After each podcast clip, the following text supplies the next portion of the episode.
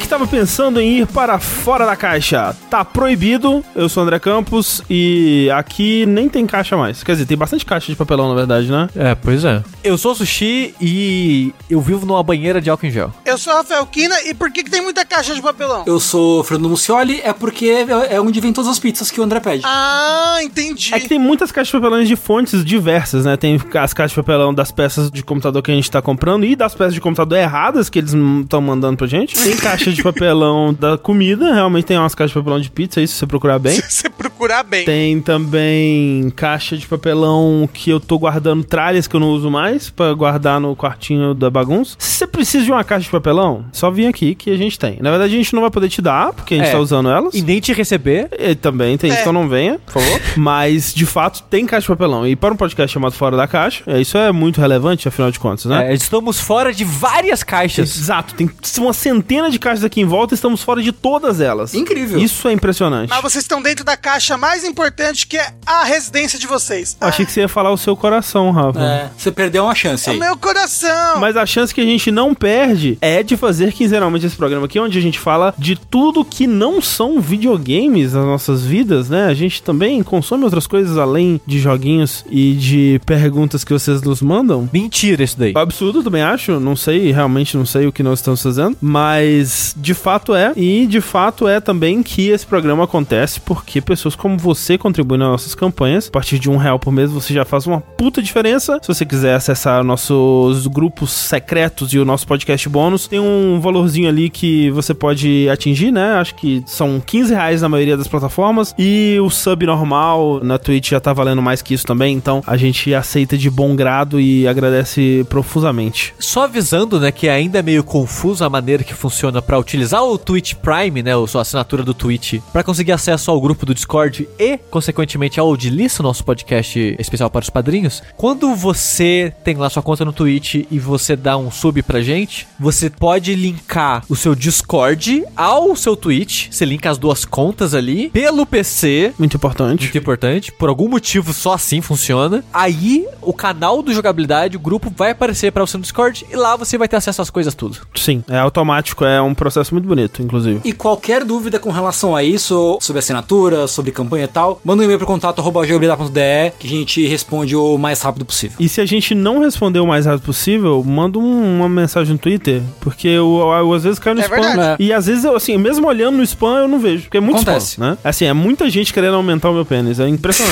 É, o pessoal tá obcecado por com isso. É, que esfriou São Paulo agora. É, É porque as é. pessoas viram o vídeo da meia banana, aí elas ficaram assim, meu Deus, É verdade. vamos ajudar. Será que expande e aumentar o seu pênis tem a ver com o tipo de conteúdo que você frequenta na internet? Eu acho que não, talvez a frequência, mas eventualmente todo mundo recebe isso. É, né? Vocês recebem também? Eu acho que eu nunca recebi. Tem os de aumentar o seu pênis, tem aqueles de Viagra também. Tem o príncipe nigeriano. Tem esse. Esse daí é, é um phishing, né? Diferente. Sim, sim. Tem aquele que também é phishing, que é aquele do scam do Black Mirror, né? Que ele fala que tem sua senha, que te filmou. Sim, eu recebi várias vezes isso. É, direto também. Eu recebo mais de doações misteriosas. Eu tenho o seu nome no inventário de um falecido. Hum, A gente vai te mandar uns milhões aí. Manda seu endereço, seus números, tudo. É. Cara, essa porra existe desde os anos 90, Sim, é né? cara? incrível. É fantástico. É. Ó, vamos ver, eu tô olhando meu spam aqui. Hello, I have a mutual benefit transaction for you. É, isso aí. If you're interested, please reply for more details as soon as possible. Essa Ah. porra aí. Mas ó, eu demorei pra achar, hein? Eu recebo muito também umas cobranças, tipo, ó, vai vencer sua conta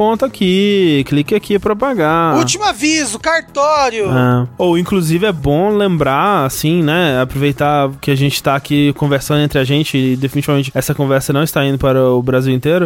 Tomar cuidado, né, com esses e-mails, porque hoje tá super especializado, né? Que o Bruno do Nautilus, Ah, é. ele. Caiu num golpe, né? Se fingindo que era Ed pro Nautilus. É, oferecendo pra um anúncio de um programa de música lá. Tipo, super bonitinho, super bem feito, né? Com um brandingzinho legal, um site funcionando e tudo. E era um puta de um cavalo de Troia ali. Roubou o canal dele. É. Tipo, roubou o canal pessoal, felizmente não foi o, Sim. o Nautilus. Nautilus, mas ele perdeu a conta do Gmail, perdeu a porra toda. Mó bosta. Ó, eu tenho e-mail aqui também, ó. Prezado senhor, senhora, vemos através desse informar que seu CPF se encontra suspenso Eita! devido a títulos protestados sob o número 00345 blá blá blá, selo digital número B2B3AS3000. Caso não seja efetuado o pagamento da dívida em até três dias, nossos advogados darão continuidade Uou. ao processo. Uou. Tratar a lei É, do devedor. eu acho que esse é um dos que eu mais recebo. Esse de cobrança falsa, É.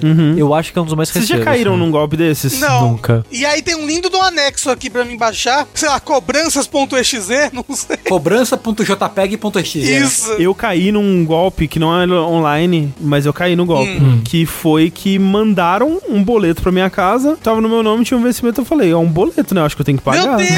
Parecia coisa do apartamento e tal, assim. Aí eu paguei o boleto. Era muito dinheiro? Não, era tipo 300 reais, assim. Era, Ah, sim, era bastante, né? dinheiro, Mas, né? dinheiro. Não era 1.500, mas podia ter sido muito pior, mas foi bastante. Assim, agora, eu acho que eles fazem isso, né? Eles mandam É. um Quem boleto. cair, caiu. Se não É. caiu, tá ok. Tá tudo certo. Caramba, Ô, gente, inclusive tem um boleto aqui no nome de vocês. Deixa eu passar pra vocês pagarem. Opa, Por favor. Estão falando que vai botar seu nome no Serasa, hein? Falando em Serasa, Rafa, Hum. tem aquele Serasa Score, né? Por motivos que eu não vou entrar aqui em detalhes, o da Thalissa foi parar, tipo, 300 o ano passado, eu acho. E mesmo que você pague as dívidas, demora um tempo, né? Até eles. Mas pera, 300 é baixo ou é alto? É, vai até mil. Ah, nossa. Eu acho que pra alugar apartamento você precisa ter, tipo, 700. Tem umas coisas pra que serve na vida isso. E ela tava em 300. Não lembro mais o porquê. E ela tava triste. Aí já fez um ano agora, ela entrou de novo e ela tava comemorando que tava 700 e caralhado dela agora. Aí eu de curiosidade, porra, eu só olhei isso naquela época e eu descobri que isso existia, né? Que a gente meio que. Todo mundo entrou de curiosidade pra ver. E eu nunca mais entrei. Aí ela colocou meu CPF e eu tava com 980. Caralho. Eu falei, caralho. Porra, é pro gamer até do Serasa, velho. É, platinou o Serasa. sei, eu não tenho dinheiro, mas eu nunca fiz dívida. É, eu acho que eles veem isso, né? É, porque não tem como ele ver a minha conta, né? Ele só É. vê a transação. Sim, sim. Eu nunca fiz dívida, então acho que eu tô bem. É. Fora da caixa, esse é o podcast sobre vida financeira. Exato, É. educação financeira, não faça dívidas. Já falando de gastos, eu vou falar brevemente aqui, vai ser mais uma introdução do que um assunto que mesmo que eu vou puxar completo, que eu já ameacei puxar esse assunto, eu vou ameaçar de novo e não vou puxar a segunda vez, que é board game. Hum. Porque um pouco antes de entrar na quarentena, no começo do ano, tipo fevereiro assim, tava rolando umas promoções loucas de board game. E board game é uma parada que é raro ter promoção, porque são coisas grandes, caro no Brasil. Então, se a pessoa tá armazenando numa caixa gigante lá dentro, normalmente ela não vai dar desconto bom, porque sei lá, eu não sei exatamente, só tô chutando, mas é raro ter promoção boa de board game. Só que aconteceu algo no começo desse ano que várias marcas começou a fazer promoção que não acabou até hoje. Só que na época a gente pensou, caralho, vamos aproveitar, nunca tem. Tipo, eu comprei uns 5 jogos, a Thalys comprou uns 5 jogos. Aí a gente descobriu que tinha um site em inglês que vendia muito barato pro Brasil, a frete grátis, sem imposto, que agora ele foi banido de vir a coisa pro Brasil. Meu Deus. A parada era tão boa que é engraçado. Você vai em fórum de board games, cara, não, eu não compro esse lugar não, olha o preço, é mentira, isso daí é golpe, tá muito barato. E era de boa. Olha só que bizarro, era um site inglês que chamava Shop4BR, então Shop for BR, então tipo era uma loja inglesa pra vender só pro Brasil. Louco. Vendia de tudo, jogo, lá, fone, tudo que é coisa, incluindo board game. Os jogos lá eram mais baratos no Brasil. Tinha jogo que no Brasil é 340, lá era 200 reais. Frete grátis, frete pra board game no Brasil é caro, porque é pesada a caixa. E chegava em duas semanas sem você pagar nem os 15 reais do correio de transação lá. O nome disso aí, sabe o que, que é? Que que é? É crime. Não, e era tanto crime que agora quando você entra no site fala estamos proibidos pelo governo do seu país de enviar mercadoria pro país. Incrível, incrível. E tipo, parece que a maneira que eles enviavam era como se a pessoa que comprou tivesse vendido algo pra eles e eles estavam devolvendo mercadoria. Então chegava rápido e sem ser barrado no alfândega. Parece que era isso, eu não tenho certeza. Ou que- Foi que eu vi num fórum. De qualquer forma, não pode mais enviar pro Brasil. Felizmente eu consegui fazer uma festa. Comprei acho uns 10 jogos lá. Todos chegou certinho, todos chegados inteiros, sem dano, sem nada, rapidinho. Mas o negócio é, só tô falando que eu comprei muito board game desde o começo até agora. Eu caí nesse buraco de novo. Eu tô jogando menos videogame hoje em dia por causa disso, porque quase todo dia eu e Thalys a gente senta, joga uma, duas horinhas de board game. Então eu meio que tô jogando menos por causa disso, que eu tô jogando muito mais board game com ela. E eu caí no erro de empolgar demais. Ah. Eu fui o famoso empolgate. Seu erro foi amar demais board games. É, porque eu já comentei em alguns streams alguma vez, mas acho que nunca em podcast, de um board game chamado Gloomhaven. Ah, Hum. claro. O famoso, o jamais igualado. É, eu acho que é de 2015 o Kickstarter dele. Acho que em 2017 ele começou a ser vendido em loja normalmente. Só que é um board game gigantesco. Sim. É uma caixa de 10 quilos Puta que pariu. de coisas. E eu acho que até hoje é o maior board game já feito. Tipo, em peso, em caixa, em coisas assim no geral. E ele custa 140 dólares lá fora. Só que como a caixa é 10 quilos e ele vai ser taxado porque é uma caixa de 10 quilos gigantesca, Aham. era tipo 2 mil reais comprar o board game. Ah, Quem que vai comprar um board game por tipo uns dois mil reais? É muita empolgação, né? Pensei, quero muito jogar, porque desde que ele saiu, o papo é sempre: esse jogo é foda, é revolucionário. Tem um site de. É meio que um site fórum de board game que é o Board Game Geek, que é basicamente o maior site de board game no mundo. E as pessoas levam em conta as notas lá. Não é o Metacritic, né? Não é agregado de críticos, porque meio que não tem isso, né? Não tem um lugar que agrega nota de crítico, porque crítico de board game é curioso isso, porque eles não dão nota normalmente. Eles só dão, tipo, selo de aprovação. Então é muito comum caixas de jogos premiados ter, tipo, selo de aprovação desse lugar famoso, desse lugar famoso, desse lugar famoso. Não tem notas, né? Mas o Board Game Geek, ele é um lugar de agregar notas de usuário que, por algum motivo, as pessoas levam em conta. E ele tá lá desde que lançou em primeiro lugar. Todo mundo que joga crítico e o caralho 4 ama o jogo, fala que o jogo é incrível e tudo mais. E eu fico muito curioso. Porque o, o tipo de jogo que ele é, é um tipo de jogo que eu não pensaria em comprar um jogo tão caro pra jogar. Que ele é meio que um RPG sem mestre numa caixa. Ele tem uma história, ele tem 95 missões, ele tem uma progressão. Cada personagem ele tem um objetivo de vida. Que o seu grupo é um grupo de mercenários tentando, cada um tentando fazer uma coisa que tá junto pela conveniência. Então, quando o seu personagem ele faz o que ele quer fazer pra carreira dele, ele aposenta e você nunca mais joga com ele. Nossa. Mesmo que você não tenha chegado no level máximo, porque ele tem essa parada que hoje em dia tem muito jogo legacy, né? Que ele tem coisas dentro da caixa que você só libera com metas. Você só libera jogando com o tempo. E você não vai ver tudo que o jogo tem a oferecer, porque não é essa a ideia, né? A ideia é você viver a, a jornada ali do jogo. Então o jogo tem 17 classes, 6 liberadas do começo, e às vezes você vai terminar as 95 missões, jogar, sei lá, há mais de 100 horas que o jogo tem, e você só liberou, tipo, 9 classes das 17. E é isso. Você não vai ver todo o conteúdo do jogo. Então, tipo, eu tenho curiosidade pra jogar ele, mas eu pensava, nunca vou comprar isso. Aí anunciou a pré-order dele no Brasil. Aí eu empolguei. Aí eu comprei o jogo. Olha só. Aí tô esperando chegar, porque a pré-order é só pro final do mês. Ele vai lançar no final do mês no Brasil. Ok, achei que fosse mais longe, tá? Não. Ele vai é. lançar oficialmente. Oficialmente, é, já tá comprado. Ah, então vai ser diferente de você importar, que é muito mais, né? É, assim, não, tá muito mais barato. O preço dele no Brasil, agora em pré-order, eu paguei basicamente o preço dele em dólar Aham. atualmente. Sem frete, sem nada. Então, é caro, mas pela caixa, é meio que é o preço dele em todo que é lugar do canto mesmo do mundo. Assim, até porque você pode morar, né, dentro dessa caixa depois com a sua família com seis filhos. É. Como eu tava falando, ele tem essa parada meio legacy, que você vai colar adesivo em cartas. Quando você dá upgrade em habilidades, em itens, você cola um adesivinho. Conforme você vai explorando aquele mundo, você vai colando as regiões que você explora no mapa. É, então você vai alterando o jogo aos poucos, então você não pode vender ele. Sim. Não tem como você vender ele. É o que você fala por Legacy é que o jogo ele se destrói, né? Ele se- altera conforme você joga. A cada sessão ele é um jogo diferente na Ele não é próxima. rejogável. Exato. É do, do começo. Você precisa jogar ele com o mesmo grupo do começo ao fim? Idealmente sim. Só que o que eu vi muita gente falando é, ele é de 2 a 4 jogadores. Na verdade, de 1 um a 4, tem campanha solo também nele. É que você controla sozinho dois bonecos. Mas falam de 4 é loucura, porque a cada personagem a mais, o jogo fica mais difícil e é mais uma pessoa pensando em que fazer durante a rodada dele. Então o jogo meio que falam que a média é 30 minutos por jogador. Então cada missão que você faz vai ser em torno de duas horas. O jogo Caralho. tem 100 missões. Então meio que falam, não joga com quatro pessoas. Joga no máximo três. E meio que eu vi as pessoas falando, Switch Spot é dois jogadores. Ou solo, que é você com dois personagens, ou dois jogadores. Mas solo deve ser muito triste ficar jogando board game solo, né? Eu acho. Mas aí a ideia, eu e a Thalissa, a gente vai jogar a campanha. E eu até penso em fazer em streaming só pra mostrar com o pessoal daqui de casa. Se o André animar, se a Clarice animar. Tipo, fazer um streaming e tal, assim, com as pessoas e pra conhecer os jogos.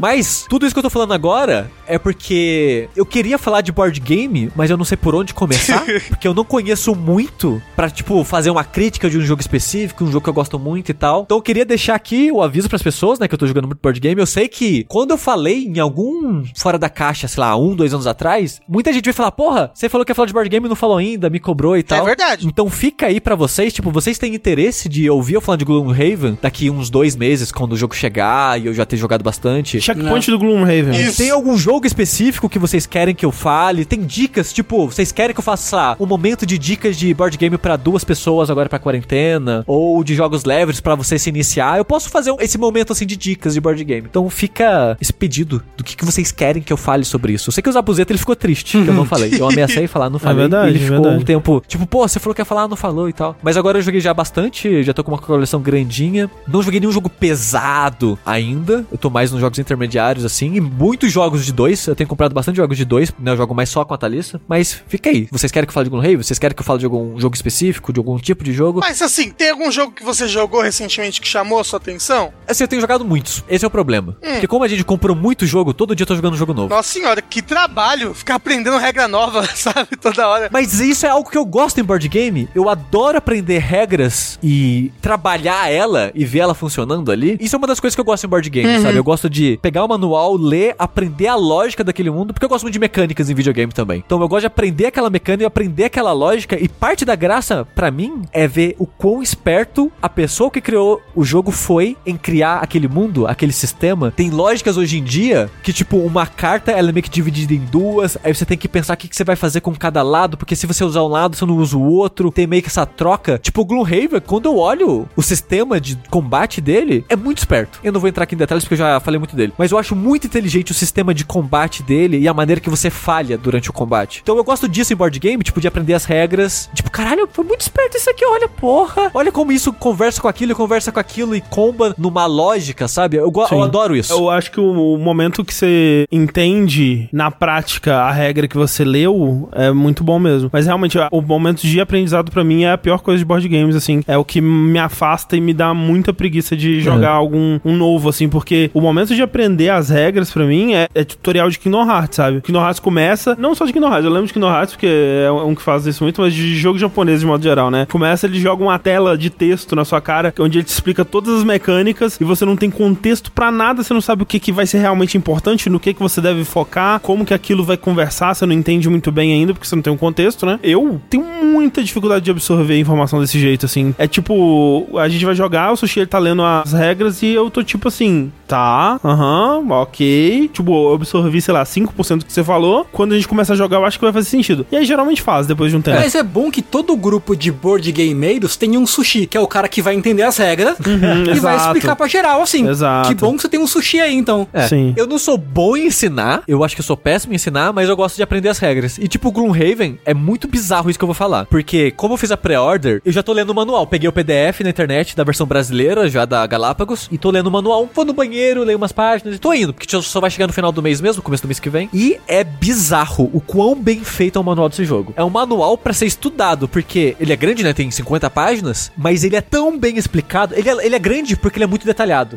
Tudo que ele fala, ele tem um exemplo do lado, ele tem um pouco de informações redundantes pra fixar aquilo na sua cabeça, e ele é muito bem escrito. Então, a maneira que ele linka os temas que ele vai te ensinar e aí ele apresenta essas coisas é engraçado. É um manual que é difícil parar de ler ele, porque você quer saber a próxima etapa, porque sempre conversa com a outra. Ele, é- ele ensina muito bem, é bizarro isso. É, acho que o que falta no manual de board game é contextualizar mais o que ele tá te explicando ali Sim. na hora, né? E eu fico pensando assim, óbvio, não funcionaria pra todos os jogos, mas pra alguns fazer como videogame faz, que é assim, tá te ensinando uma coisa, aí tem uma cartinha dummy pra você jogar naquele momento, enquanto o outro tutorial tá rolando, você joga um exemplo do que ele tá te mostrando, né? Obviamente, né? Não funcionaria pra tudo, seria mais material dentro da caixa, encareceria o jogo. É, algo mais no plano das ideias mesmo. É, por outro lado, tem um jogo que eu joguei ontem e hoje com a Thalissa, que foi um dos últimos que chegou, que chama Duelosaur Island, que é meio que um Jurassic Park competitivo, que ele tem um modo normal dele, que é o Dinosaur Island, o jogo normal no caso. Aí fizeram depois uma versão adaptada desse sistema, desse mundo, pra dois jogadores, que é o Duelosaur, por isso não é duelo. E o manual desse jogo é péssimo, péssimo, péssimo. Tipo, ele não tem uma diagramação interessante, parece só tipo uma fonte de máquina de escrever, com uma página inteira só de Nossa. texto e falta contexto pra um monte de coisa. Tem um monte de regra que quando a gente tá lendo as cartas, a gente fala, mas espera, o manual não ensinou isso pra gente. Tipo, aí tem uma hora que fala assim: você constrói tipos de construções, né? Como é o seu parque, tem tipo a construção de comida, que é uma barraquinha de vender comida. Tem uma barraquinha de vender merchandising. Tem tipo uma atração, tipo um, um, sei lá, um carrinho de bate-bate de dinossauro, uma montanha russa, o que seja. Então quando você tem um de cada tipo, você tem um, um set, né? Você tem um conjunto completo de construções, digamos assim. E tem os tipos de dinossauro, que é o carnívoro, o herbívoro. Só que o jogo, em momento algum, ele fala o que é um conjunto. Ele só tem uma carta que fala: se você tiver o set completo, você faz isso. Eu, Pera, o jogo no manual não fala que é um set completo. Então, tipo, de construção, eu suponho que é uma de cada. De dinossauro, eu não sei. É um herbívoro e um carnívoro? Tem um herbívoro grande e um pequeno. Tem um carnívoro grande e pequeno. Eu preciso de um de cada dos quatro? Ou só um herbívoro e um carnívoro? Ou o 7 é um herbívoro pequeno com um herbívoro grande? Até agora eu não sei porque o manual não fala.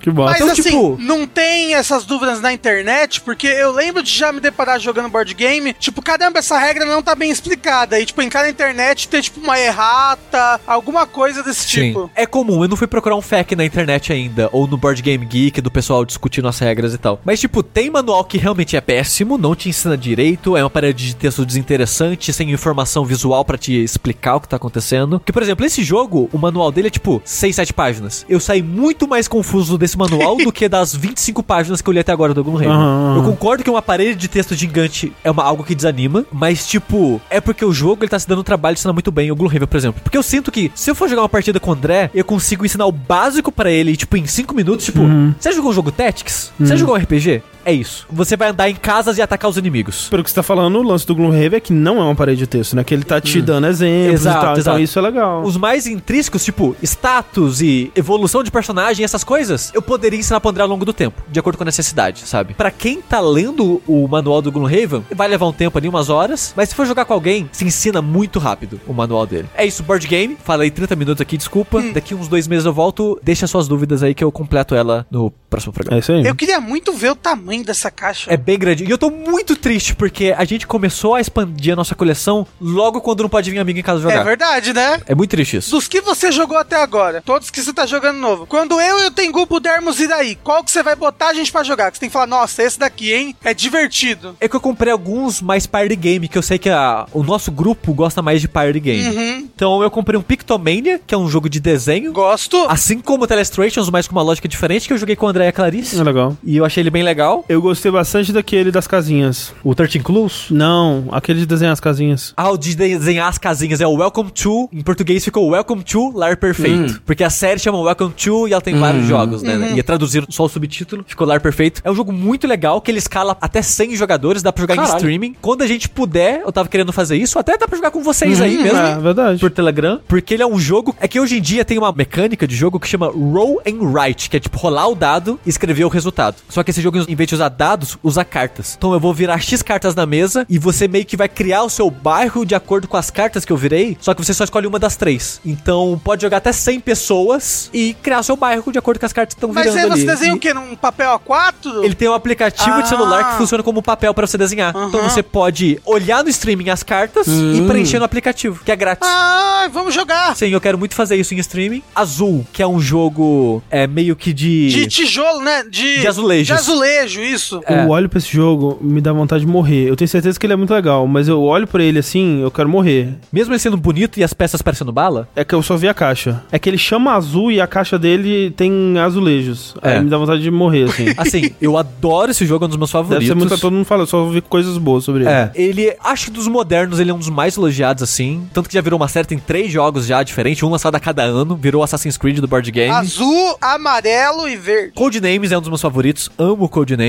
Tem um outro jogo de palavras que se chama Decrypto, que eu quero muito comprar pra gente jogar também. A gente tem que jogar aquele dos furry lá, que é Dos tipo o furries? Codename que você falou. Ah, sim, sim. É Shadow, que é um de bandidos. É. Então, ó, os meus favoritos que eu tenho aqui. Pra dois jogadores, Seven Wonders Duel. É o meu jogo de tabuleiro favorito, o Seven Wonders do. Eu gosto demais. Tem um jogo do estilo euro que chama Caverna, que ele é um jogo de gerenciar a sua caverna, a sua vila, a sua fazenda ali, que é mega complexo, mas tem uma versão dele que é só de dois jogadores, que é uma versão simplificada. É muito bom. Mas sushi, se em dólar já tá caro, imagina em euro.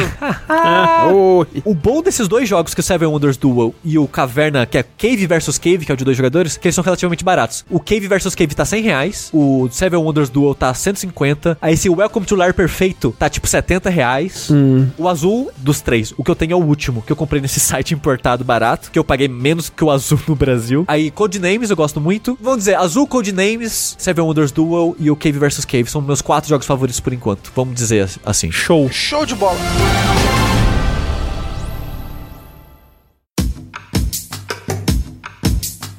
Falar em coisas cabeçudas tais quais. O pênis do sushi? Ou isso, né? O meu corpo hoje tá muito em voga aqui. Outro dia o André falou: Ah, porque o pintinho é igual o pintinho do sushi. Aí hoje, ah, o bagulho é cabeçudo igual É. o, o pinto do sushi. Tá passando pela adolescência, Pois né? é, né? Eu queria rapidamente comentar de novo um bagulho que a gente comentou já no Fora da Caixa anterior, que acho que só o André tinha visto, e aí eu logo em seguida eu fui ver, que é o Midnight Gospel. Tinha um pessoal comentando no Twitter, né? O, o Tuba, né? O Arthur Zeferino, que é um camarada lá que é, que é game dev e tal, que, que é gente boa, tinha gostado muito. Tá desenvolvendo o jogo do Pescador Que é Parrudo. ótimo, inclusive, um puta jogo legal. Pelo menos Uhum. a, a demo, né? A versão que tem é muito legal. E aí, depois que o André comentou no último Fora da Caixa, eu fiquei super intrigado pela proposta dele, né? De ser um cara gravando um podcast em mundos paralelos e tal. Eu falei, pô, da hora, interessante. É o podcast do futuro. né? O que eu não esperava era ser agraciado com uma reflexão sobre a não existência, a vida e a morte, assim. Porque é, Louco, eu fiquei né? surpreso. Vocês chegaram a assistir? Eu vi o primeiro episódio e odiei. Sei.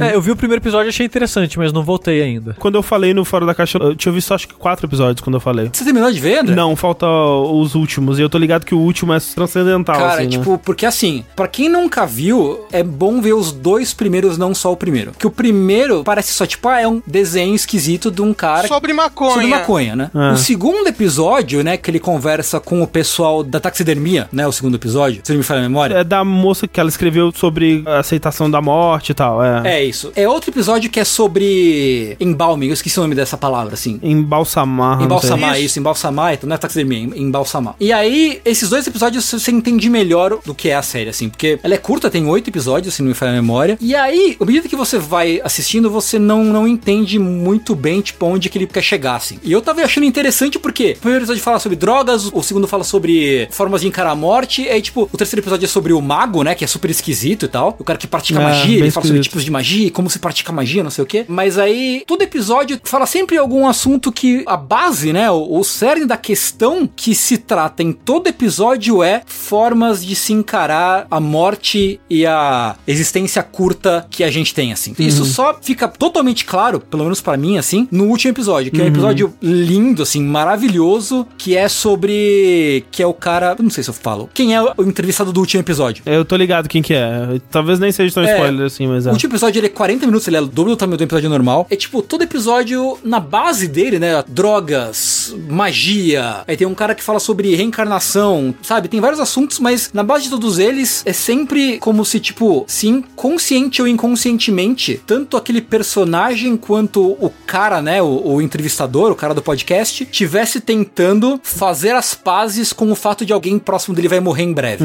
E tem a ver com, tipo, buscar formas de encarar a morte e essa brevidade da vida de uma maneira mais, mais ou menos saudável, assim, tipo. Porque não é uma coisa que é fácil de você encarar. E me pegou muito isso, porque eu penso muito a respeito disso, não só da morte, mas em termos filosóficos de, tipo, como a gente vive, como a gente se relaciona com as pessoas e como a gente pode encarar a vida de forma diferente, menos carregada e menos. Eu falei um pouco sobre isso no- podcast de Melhores do Ano, que eu tava falando que a gente tem um, um costume muito ruim, que pra mim é muito ruim, de que é ser cínico o tempo inteiro, e que eu acho que isso é muito ruim, meio que como um. Meio que não, certamente como um escudo, como uma proteção contra esse mundo que é meio bosta e como as pessoas magoam a gente, como as pessoas saem das nossas vidas, assim, seja de maneira natural, seja por uma briga, seja por qualquer motivo, sabe? Então a gente procura formas de se, se resguardar e se proteger desse tipo de mágoa e de tristeza. E a morte é uma dessas coisas que acontece, que é uma das formas pelas quais as pessoas saem das nossas vidas. E encarar isso é uma coisa na qual eu penso bastante. É uma coisa que no fundo é isso que o Midnight Gospel fala. Tipo, é uma viagem que parece que não faz sentido de um personagem que é meio babaca, né? Porque a série apresenta ele como um moleque que foge da irmã, das obrigações, ele ignora os avisos de segurança do computador, ele parece muito centrado em si próprio, muito egoísta. É meio egoísta, né? Quando isso também é uma forma de encarar a perda. Tipo, meio que ignorar as coisas que acontecem à sua volta é uma forma de, de lidar com isso. Então, assim, para mim, enquanto conceito, enquanto mensagem, e eu nem me atenho às coisas discutidas nos programas, né? Tipo, por exemplo, a magia, o cara que pratica magia. Eu não acredito nisso, sabe? Para mim, foda-se. Sim, sim. Mas o motivo pelo qual Exato, tá se discutindo exato. tudo isso e o ponto em que a série desemboca no final, pra mim foi muito incrível, eu fiquei muito emocionado. Que no fim das contas é muito. Não é sutil a palavra que eu tô procurando, ela é muito gentil. Delicado. Delicada, isso. Eu sei que o estilo de arte é esquisito, e isso é uma das coisas que me atrai, mas eu sei que pode afastar muitas pessoas, né? Porque parece tipo um projeto projeto de faculdade, assim, de animação e tal. Não é muito bem animado, é muito colorido, é muito psicodélico, é muito nonsense em vários aspectos. Eu acho que o visual complementa um pouco a, a narrativa e a história. Tem um episódio que é o episódio da prisão, que talvez seja o meu segundo favorito, que é muito legal, que é bom pra caralho. Visualmente eu gosto muito daquele que ele tá indo pra um planeta da putaria e ele bate Aham. e vai pra um outro. Sim, sim. O visual desse planeta é muito legal, que é meio gótico, medieval, assim, né? Sim. Acho bem da hora, assim. Eu gosto bastante do estilo de arte. Tipo, tem realmente isso que o Sushi falou que Uhum. teve uma péssima impressão, né,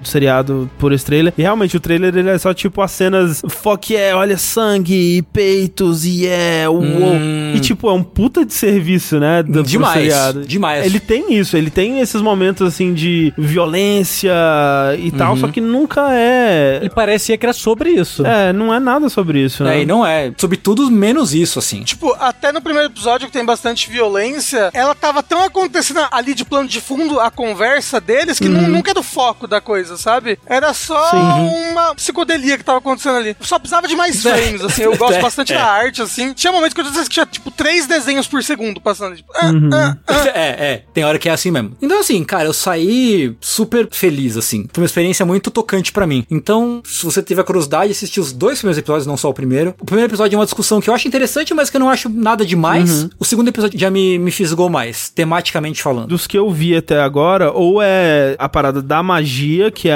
é interessante por ser um assunto que eu não tenho conhecimento, e ok, eu vou ouvir esse cara que tem uma experiência e uma perspectiva de vida completamente diferente da minha, e isso é interessante por si só, mesmo que eu não acredite no que ele tá falando. E os outros, eles são conversas que eu já vi antes acontecerem, né? Com pontos que eu já vi Sim. serem trazidos an- antes, e foi o que eu falei. Muitas vezes o podcast é isso, né? É difícil, a menos que você procure por podcast onde você vai aprender coisas a cada episódio, né? Que obviamente tem podcast de história, podcast de ciências e tal, política, e que tem alguém ali que tá ali pra te ensinar uma coisa nova. Muitas vezes você não vai aprender algo novo, você vai participar de uma conversa agradável que vai às vezes te abrir pra outros pontos de vista e outras experiências de vida. E eu acho que esse seriado faz muito bem isso também. Você vai ouvindo aquilo, né? Mesmo que você não esteja prestando atenção, você, tipo, ouve, absorve e isso vai no fundo da sua mente e você vai meio que refletindo e processando aquilo que você tá ouvindo, Sim. assim. Pelo menos pra mim é assim. Então, eu fiquei bem contente, achei bem legal e eu, e eu recomendo, super recomendo. Se você conseguir passar da barreira da arte esquisita e da animação meio faltando frames, eu acho que é uma experiência bem legal. André, você sabe se todos os episódios são episódios do podcast antigo já? Então, eu li sobre isso e o que eu entendi é que sim. Porque quando eu tava assistindo pela primeira vez, eu pensei, não, não pode ser. Eles gravaram pro episódio, né? Porque né, o Tengu pode falar também que, assim, ele tá conversando com a pessoa, né? E aí do nada eles falam sobre uma coisa que tá acontecendo na animação. E aí volta pro assunto, né? Sim, então, sim. tipo, é muito bem É. costuradinho, assim. Só que, pelo que eu li, são realmente episódios que já tinham sido gravados e eles só chamaram a pessoa de volta pra gravar esses pedaços. Dito isso, Tengu, Hum. você quer ouvir o podcast do cara agora? Então é que tá, eu saí dessa experiência desse a série, tipo, pra mim tá bom. Satisfeito. Eu não quero mais nada, assim, sabe? Tipo, ganhei esse pacote, eu tô feliz com ele, pra mim tá bom. Talvez, se eu pegar pra ouvir um dia, falar, ah, deixa eu dar uma É. olhada, e talvez me pegue, mas, tipo, não, não me deixou morrer de vontade, porque eu gostei dessa história. Tipo, Uhum. eu vejo a série como uma história fechada, sabe? E eu gosto dessa história fechada. Ela tem um arco. É. Mas vai ter mais, não vai, aparentemente? Eu não, Não sei, sei. também. Mas, Tengu, nem pra ouvir na íntegra as conversas você tem interesse? Tipo, ah, eu gostei desse episódio, quero ouvir a conversa inteira. É, agora que você falou, faz sentido. Talvez sim. Talvez pra ouvir as conversas inteiras. Não. Talvez. Mas eu tenho curiosidade ainda pra assistir. Vamos ver se eu, se eu faço Vou aí. dar uma chance pro segundo episódio. Eu vou admitir que o tema do primeiro episódio é um tema que eu tenho ranço. Não é justo. Sim. Mas vê, vê o segundo. Aí você vê.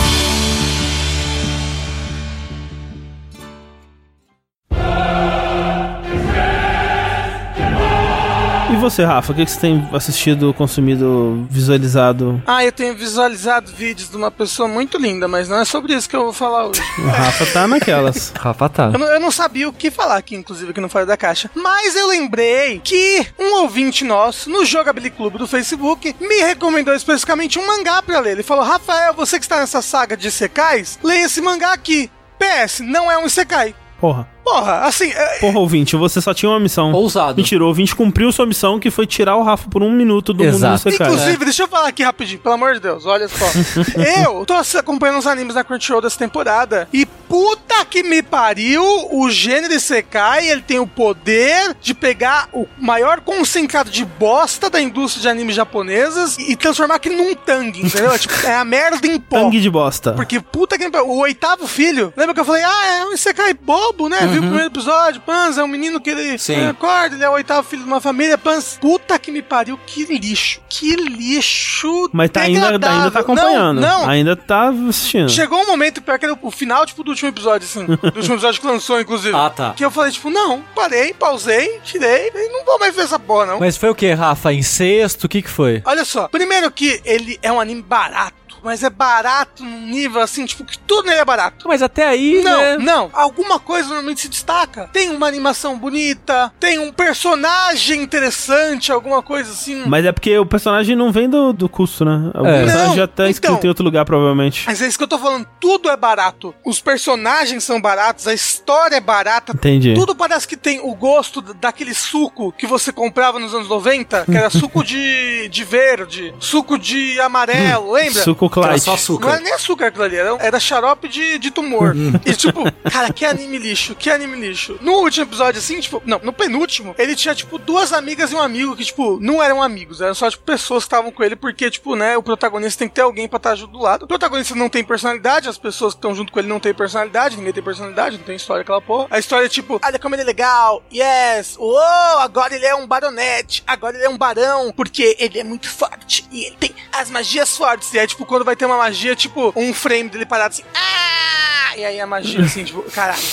Então, e aí ele tinha essas duas amigas, e aí ele ficou noivo. Ele, sei lá, tem 15 anos, a noiva dele já 12. E aí as amigas dele ficaram, hum, ele ficou noivo, a gente tem que virar concubina dele. Vamos fazer projeto concubina sedutora. Aí elas ficam tentando seduzir ele, pans. Aí, quando a noiva vai morar com ele, e as amigas obviamente moram com ele, elas tipo, ah, agora nosso projeto concubina não vai dar certo. Aí ele tipo, pergunta assim pra noiva, você tem algum problema com isso? Aí ela, não, concubinas são super normais, sabe? É muito uma porra de um adolescente punheteiro. O Isekai, ele é muitas vezes, pra não falar a maior parte das vezes, a punheta reprimida da pessoa, sabe? A esperança que o incel tem de morrer e ter uma outra vida no qual ele possa enfiar o pipiu dele em algum lugar.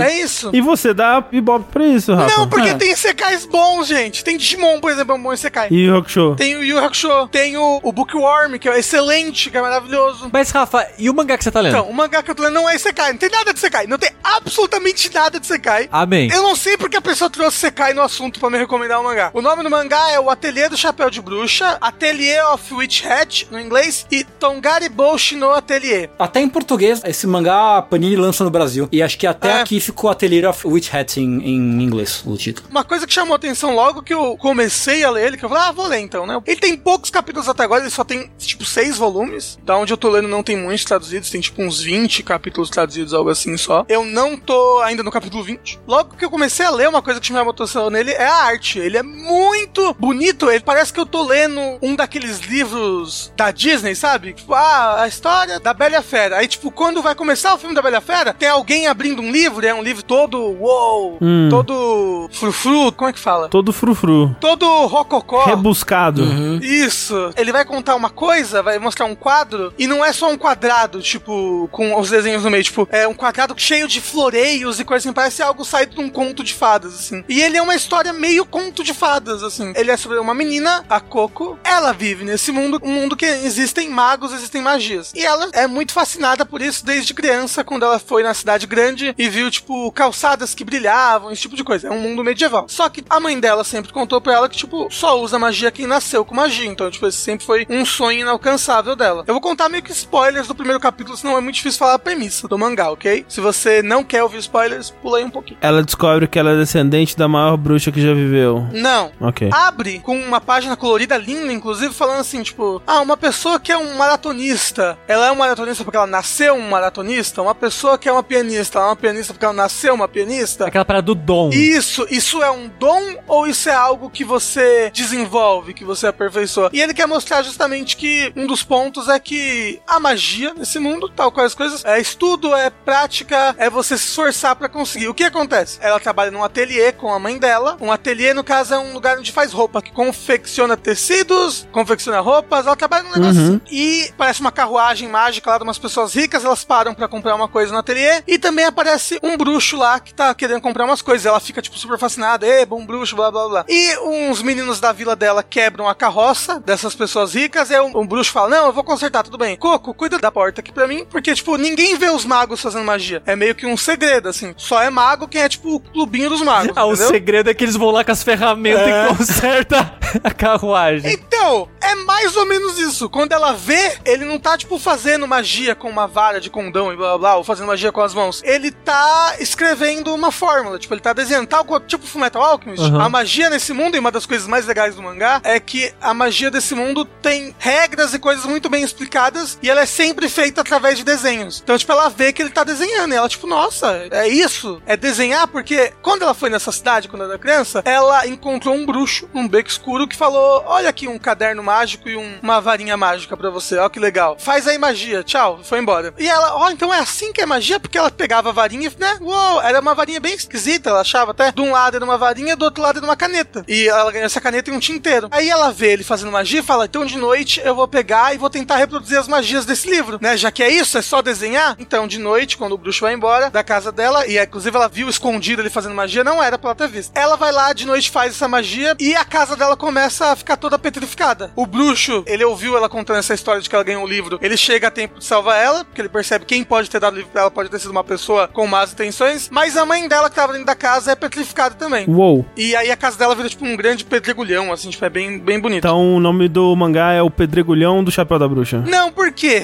ela vai morar, tipo, num lugar de aprendizes de bruxo. Uhum. Porque, assim, normalmente ele só apagaria as memórias dela e deixaria por isso. Mas ele quer muito informações sobre esse bruxo que tá fazendo esse tipo de coisa. Uhum. Esse bruxo terrorista aí. Que aparentemente é uma pessoa que ele tá atrás já faz tempo. E ela vai tentar lembrar de alguns dos desenhos que ela viu nesse caderno que o bruxo deu. E pode ser uma pista. Ela perdeu o caderno? É, o caderno ficou dentro da casa. Ah. Então ele aceita tomar ela como aprendiz nesse ateliê de bruxos e ela começa a estudar lá. E aí uma das coisas legais é justamente você ver como é que funciona essa magia. Ele explica assim, tipo, todas as partes do desenho, assim, tipo, ah, o núcleo do desenho significa tal coisa, as coisas que são ao redor significam tal coisa. A magia ela tem tal elemento, aí o ciclo ao redor significa pra expandir esse elemento, pra retrair, aí você pode usar vários círculos um em seguida do outro, tipo, dar camadas de informação pra essa magia e de instruções pra ela. É muito legal a maneira como funciona. A magia só pode ser feita com uma tinta de uma seiva. Tipo, essa varinha mágica, a varinha mágica de todo mundo é. De um lado tem como se fosse um giz, né? Então essa parte que é a vareta de Uhum. Madeira é tipo uma seiva endurecida pra você desenhar em paredes, esse tipo de coisa. E o outro lado é uma pena pra você molhar na tinta mágica e desenhar num papel, alguma coisa mais simples de desenhar. E tem todas as reviravoltinhas de magia. Tipo, ele me lembra muito quase que um Harry Potter, só que muito mais Disney, muito mais mágico, com esse mistério do que tem de errado no mundo da magia, dos conflitos. E ele é muito, muito, muito bonito. A arte dele é muito bonita. Eu mandei uma arte no grupo do Telegram, mas eu acho que o André não viu. Não. Mas depois dá uma olhadinha, André, só pra você ver como eu tô É falando. bem bonita mesmo. Talvez por isso tenham poucos capítulos, eu não sei, talvez demore muito pra lançar os capítulos. Mas você sabe se é já antigo já, se é recente? Ele começou a ser publicado em 2017. Ano passado ele tinha cinco volumes. Ele deve ter uns seis, sete volumes agora. Ele tem bem pouquinho.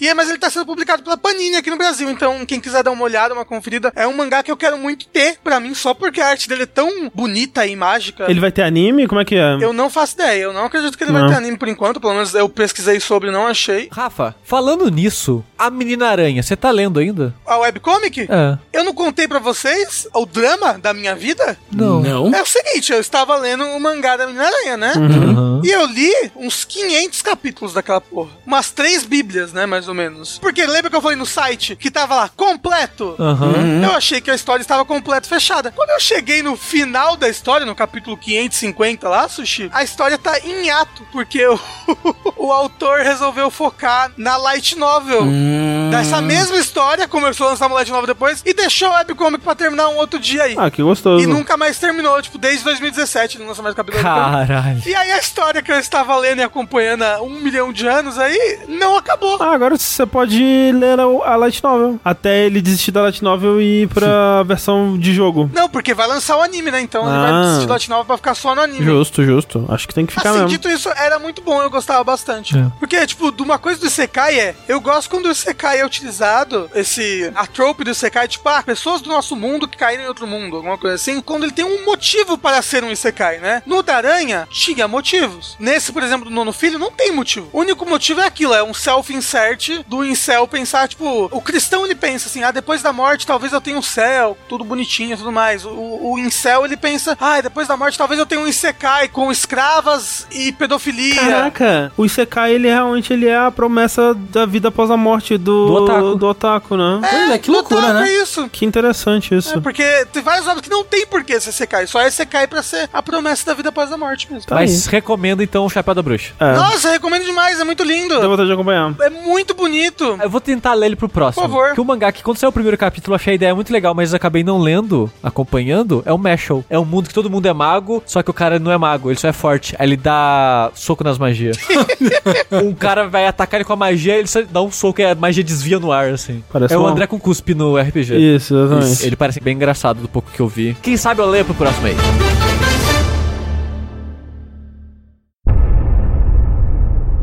Mas então, falando em coisas de comédia e engraçadas, eu quero falar aqui sobre Blade Runner. É bem engraçado. Realmente. Por que, que eu estou falando sobre Blade Runner? Não tem nenhum motivo pra eu estar falando sobre Blade Runner pleno 2020, afinal É, de você contas. assistiu e quer falar, ué. É, ué, É, mas foi mesmo que isso. É porque assim, na verdade, eu, pra eu explicar o meu trem de pensamento. Mineiro é assim mesmo, gente. Adoro um trem. É, tudo é O trem. Meu trem de pensamento. Eu tava vendo uma discussão no Twitter daqueles que o pessoal pergunta assim, ah, meus quatro filmes preferidos e marca, tipo, outras pessoas pra falar os filmes preferidos. Ah, eu nunca faço isso. O pessoal fica me marcando, eu nunca, nunca passo. Então, aí me marcaram de filme e eu pensei, cara, eu não sei quais são os meus filmes preferidos. Eu também não saberia dizer não. Eu sei. Tipo assim, há uns 20 anos atrás, eu diria Matrix, com certeza. E eu gosto ainda de Matrix, obviamente, né? Puta filme da hora, assim. Massa velho pra caralho, né? Na época. É importante, as coisas todas. Só que hoje em dia, eu olho pra Matrix e eu vejo uma coisa mais juvenil, uma coisa... Eu não quero ser o tipo de pessoa que colocaria Matrix como o filme favorito da vida, vamos dizer assim. Na minha adolescência, um dos meus filmes favoritos, ou o favorito, era Coração Valente. Aham. Hoje em dia eu nunca colocaria ele no É, então. de quatro favoritos, não. É. Eu tenho vários filmes que hoje em dia eu tenho um pouco de vergonha de bater no peito e falar que eu gosto, sabe? Tipo, eu já falei, por exemplo, Beleza Americana. Eu gostava Era- muito. Gostava muito. Hoje em dia eu tenho um pouco de vergonhinha alheia daquele filme, sabe? As coisas que ele fala, o jeito que ele trata as coisas assim. Eu tenho Kevin Space, né? Aquela coisa toda. Aí eu pensei, cara, eu não sei. eu não- acho que não tem nenhum filme que eu bato no peito, assim, pra falar que eu realmente amo, que eu gosto. Aí eu pensei, pô, Hereditário, né? Hereditário é um puta filme que eu gosto demais, assim. eu- é um filme impecável pra mim. O que mais? Ah, A Chegada, né? Chegada Porra, é bom. O Chegada, Denis? Villeneuve é um cara top aí, hein? Porra, talvez Denis Villeneuve seja o meu diretor favorito da atualidade. Aí eu pensei, porra, mano, não vi quase nenhum filme dele. Vamos ver o filme dele? Aí eu pensei, Blade Runner, 2049? Alguma coisa assim? Esse é o Blade Runner 2, não é? Isso, isso. É o do cara do A Chegada, que agora tá fazendo o Duna e essa coisa toda. Inclusive parece tá legal também. Aí eu pensei, vou ver Blade Runner, que eu não tinha visto ainda, na verdade. Aí eu pensei, mas porra, para ver Blade Runner 2045 eu preciso ver o Blade Runner original, que é um filme que eu nunca vi até o final. Até o momento dessa gravação, poucos dias atrás. Porque é um filme que eu já tinha tentado ver ele algumas vezes e parado no meio. Geralmente na mesma parte, assim. Eu perdi o interesse, eu percebi que eu não tava entendendo muito bem o que tava acontecendo no filme. Se eu não estiver prestando muita atenção em filme, eu não absorvo muito bem o que tá acontecendo, tenho certa dificuldade. Blade Runner, pra mim, as duas primeiras vezes que eu tentei assistir, eu dormi. É, então, é tipo isso. É tipo Akira pra mim. Tipo, é, são filmes que eu aprecio. é, acho que é filme cyberpunk. filme que eu aprecio de uma forma intelectual, assim, artística, acho incrível. Mas Akira é muito bom. Eu vi recentemente. Então, num ponto de vista intelectual, eu concordo com você, Rafa, mas eu não quero nunca mais ver Akira na minha vida, sabe? tipo, eu- nossa, ele é tão lindo e tudo mais, nossa, incrível, importante, porra, que foda. Não quero ver, velho. Acho um filme muito chato, sabe? Mas o Blade Runner era meio que isso também, assim. Eu não teria como opinar que é um filme chato, porque eu nunca tinha visto até o final, mas era essa coisa, tipo, não engrenava comigo, sabe? Eu, eu chegava, acho que era sempre na parte que a moça. Sequestra a pessoa É, na a, casa. a, é, a Pris, né? Que ela finge que ela mendiga, assim, na porta do cara, pra ele levar ela pra dentro, e na verdade é parte do plano dela e tal. Eu chegava nessa parte e pensava, eu não, não tô entendendo o que tá acontecendo nesse filme. Eu acho que era o ponto que eu dormia mais ou menos também. É. Que é meio que o meio do filme, assim. E agora, dessa vez, eu pensei, não, eu vou prestar bastante atenção em tudo que tá acontecendo. E não é um filme muito complexo, difícil de entender nem nada assim. Quando, né, você tá prestando atenção, é super simples de acompanhar e entender o que tá acontecendo. E eu assisti Blade Runner até o fim. Obrigado, obrigado. Eu vi a cena da lágrima da chuva com contexto pela primeira vez na minha vida. Eu tinha visto ela fora de contexto. Você viu o Director's Cut? Vi a versão definitiva, sem a narração, é com a porra toda. É um puta filme legal. Visualmente muito bonito. Porra, né? Incrível. Ele tem coisas que não funcionam pra mim. Tipo, o filme ele se baseia muito no romance do Deckard com a Rachel, né? A replicante que não sabia que era replicante. Uau, spoiler. Ele depende muito que você se importe que aquele romance funcione e não funciona. Os dois não têm nenhuma química. A cena de amor entre eles é uma coisa. Eu não sei se na época era pra ser. Wow, rough love. Hoje em dia só parece muito esquisito, é bizarro. Ele é um filme simples, onde você tá acompanhando o Deckard, que é o personagem do Harrison Ford, que ele tá indo atrás de quatro replicantes, que são esses humanos mais que humanos, né? Que são geneticamente modificados, mas que foram proibidos de operar na Terra e tal. Então, quando eles vêm pra Terra, eles são caçados pelos Blade Runners, que são os caçadores desses replicantes. E aí, ele tá atrás desses quatro é, replicantes. E o filme é ele tentando achar esses quatro replicantes, correndo atrás de pistas e de informação de onde eles estão e tentando chegar nos lugares onde eles estão pra matar eles. Enquanto isso, os replicantes estão tentando chegar até o dono, né, da corporação lá que eu esqueci o nome, que é meio que o deus dele, né, o criador deles, pra ver se ele consegue dar mais vida, né, pros replicantes, pra eles terem uma vida mais longeva, né, porque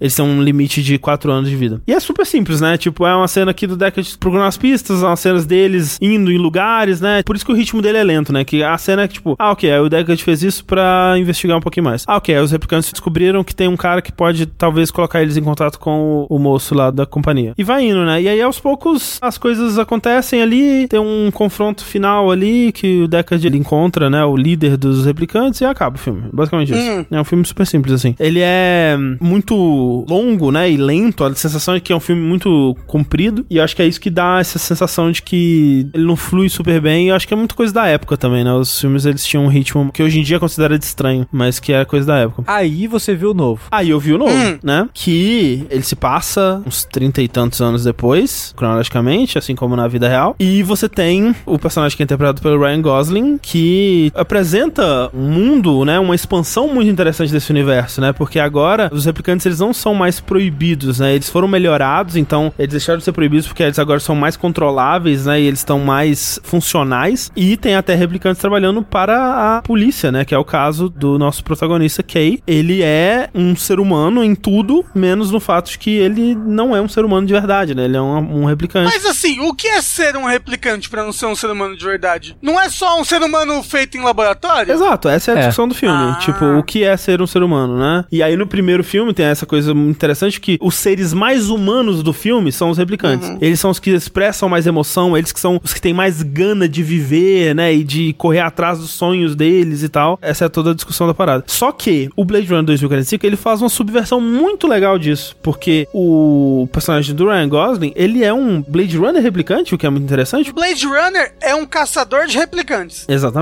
Que ele tá conformado com a existência dele, o que ele é e o propósito dele nesse mundo e o vão de diferença que existe entre ele e um humano de verdade. Pra ele tudo bem. Ele sofre o bullying dos seres humanos de boa, né? Ele vive a vida dele que é uma vida meio bosta, mas tá conformado com o que acontece ali, até que eventualmente começam a surgir evidências, né, através das investigações que ele tá buscando, de que talvez um replicante, e no caso especificamente um replicante do primeiro filme, tenha tido um filho.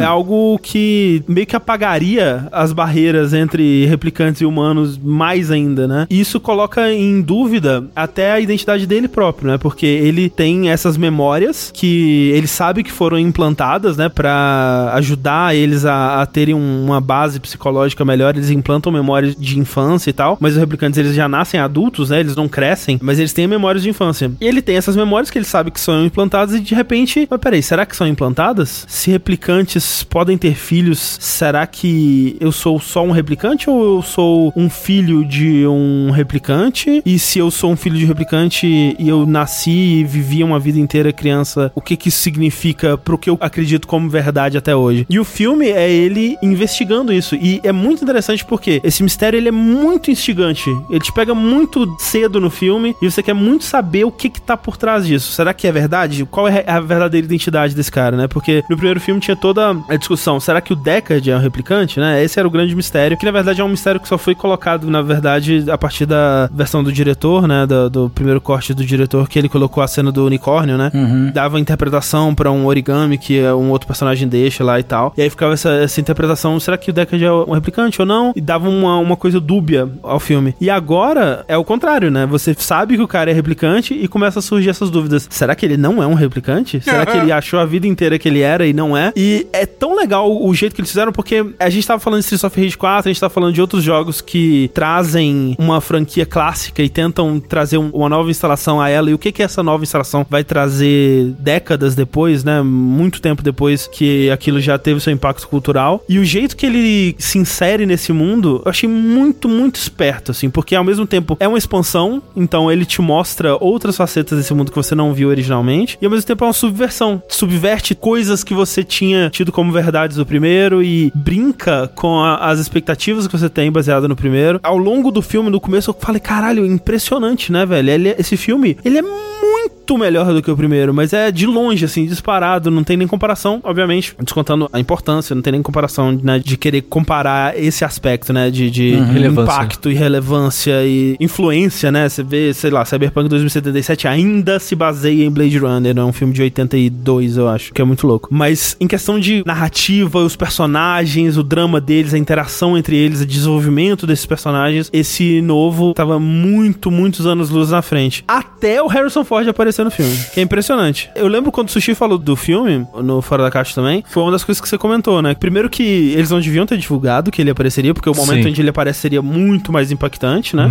Mas segundo que fica muito parecendo que foi o estúdio que impôs, tipo, ah, ele apareceu no Star Wars, deu certo, hein? Eu acho que se a gente for fazer um Blade Runner novo, tem que ter o Harrison Ford aí pra aparecer. Porque o personagem dele não faz muita coisa na história, tipo, é muito sobre o que o personagem dele fez no primeiro filme e tudo, mas ele mesmo não precisava aparecer, a- a participação dele no filme é bem pífia e sem consequência. E é um momento que o filme ele começa a pagar pau pro primeiro, em vez de só ser uma continuação Ah, ele começa a ser uma, uma punhetaçãozinha pro primeiro. E aí ele começa a ter cenas do primeiro. Hum. E aí tem, obviamente, um momento, né, que ficou muito famoso por causa da qualidade de efeito visual, onde eles recriam digitalmente um personagem do primeiro que aparece exatamente como era no primeiro, assim, e é super bem feito, mas é uma cena totalmente inútil no filme, não serve pra nada, assim, quando você para pra pensar. É só pra eles mostrarem, olha, você lembra disso aqui? Não era legal? Olha esse personagem que da hora. Olha os nossos efeitos visuais. E a partir daí o filme muda também, porque ele começa a virar uma coisa meio filme de ação, assim, vamos enfrentar os antagonistas, e aí tem cena de luta, e tipo, caralho, o que que aconteceu com o filme? E virou outra parada, sabe? Eu não sei o que, que aconteceu. E, e, assim, eu ainda gosto, eu acho que eu gosto mais mesmo, porque eu acho que o durante ali, e até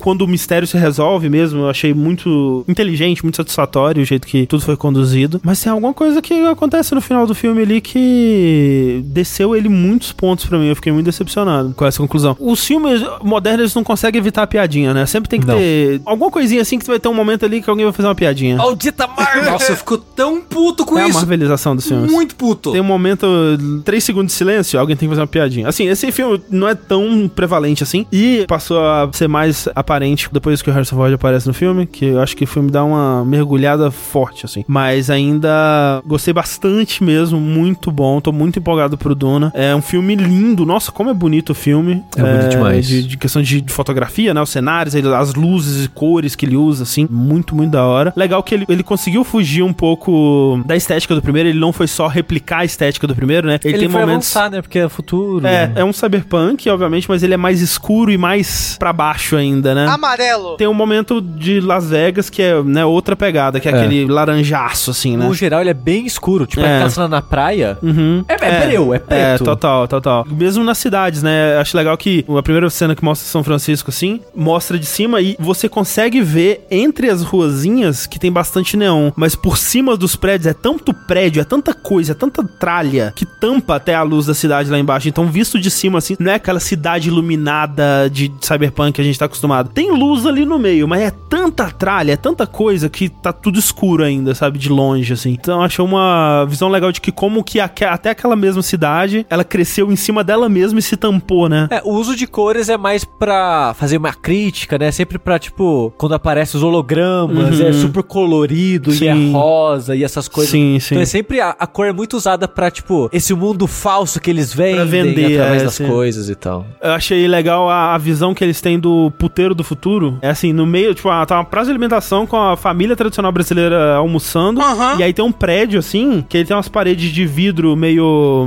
borrada, né? É tipo aqueles vidros que você consegue ver meio que a silhueta. E os caras transando loucamente atrás ali. Ah, descobrimos aí qual foi a influência realmente de pessoas em Floripa, né? A influência clara aí de Blade É Runner. isso aí. O primeiro passo pra isso foi Soltos É. em Floriva. Inclusive, esse, esse era o meu apelido no colégio, puteiro do futuro. Eu quero ver os outros filmes do Denis, que eu Você não já fui viu atrás The ainda. Prisoners? Não Ou vi. Os Suspeitos? Não. Eu acho que esse é o meu favorito dele. Eu adoro A Chegada e, Uhum. e gosto muito do Homem Duplicado, que é The Enemy em inglês, né? É dele esse? É, que é eu gosto baseado no filme. livro do Saramago, né? É, eu gosto desse filme, eu não sabia que era dele. Eu acho que esses filmes são os que eu vi dele. A Chegada, Blade Runner, Os Suspeitos em português, mas é o The Prisoners e o Homem Duplicado ou The Enemy no inglês. Que acho mais que são os quatro tem? filmes que eu vi dele. Eu sinto que eu já vi mais algum além de A Chegada, mas não tô lembrando. Ele tem aquele outro também que é a do... Sicário eu vi também. Sicário, eu não Mas vi Sicário eu não gosto muito, não. Eu acho que é o que eu menos gosto dele. É, eu queria ver esse daí também. É. Ver o The Prisoners, ele é um filme que eu acho até falei no Fora da Caixa, no comecinho Uhum. do Fora da Caixa, é um filme que me chocou, assim, quando eu assisti, é muito bom. Show.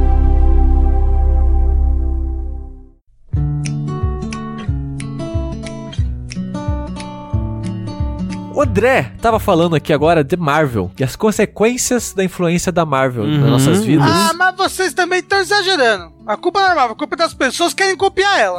Eu terminei de assistir Community. Olha Olha só. E foi uma jornada muito interessante na minha vida analisar essa série que no fim é sobre se analisar e fala sobre si mesmo, assim, porque é a terceira vez já que eu vou falar da série. Quando eu falei das duas primeiras temporadas que eu assisti, eu comentei, né, que eu assistia na época, acompanhando, eu achava muito engraçado. E hoje em dia tenho essa visão, nossa, que estranho esse humor, né, da série hoje em dia e da minha relação com esse tipo de humor e tal. Eu acho que eu já comentei que na quarta temporada o criador sai. Uhum. E quando o criador sai, a série vira uma tentativa frustrada e triste de outras pessoas tentarem replicar o que a série foi nas três primeiras temporadas. Nossa, que loucura. E é meio engraçado que a série, ela vira sem querer uma sátira de si mesmo, mas não proposital, é só tipo... Você vê que alguém se copiando, sabe? E que não funciona. Aí você fica, nossa, que triste, né? Tem episódios bons, mas é só meio que triste. Na quinta e na sexta temporada, o criador original volta. Só que quando ele volta, ele volta com um tom muito diferente, o que faz sentido pra série, porque cada temporada, ela muda. E ela muda por causa dela mesma. Por consequência do que ela fazia. Talvez porque é televisão e televisão tem que fazer o que dá certo. Então a primeira temporada fez algo que deu certo, tipo, ah, o episódio de paintball. Ah, deu certo isso? A segunda temporada tem que aproveitar desse tipo de história e tal. E eu sinto que a série, ela vai aos poucos fazendo isso, tipo de, ah, esse tipo de humor dá certo? Vamos focar mais nesse tipo de humor. A terceira temporada é uma das que eu menos gosto por causa disso, porque a primeira é meio que ela surgindo e tentando se entender. A segunda temporada ela viu que deu certo e seguiu mais pra aquilo. E a terceira ela foi tão em cima de um tipo de piada, uma visão de si mesmo que eu acho só chata, sabe? Porque ela fica uma nota só se copiando e se repetindo o mesmo tipo de piada e tipo, autorreferência todo episódio. Antes tinha, na terceira temporada é só o que tem. E na quarta temporada eles tentam continuar o ritmo da terceira, só que sem um criador. Então fica sem tom nenhum, é só meio que um Big Bang Theory assim, sabe?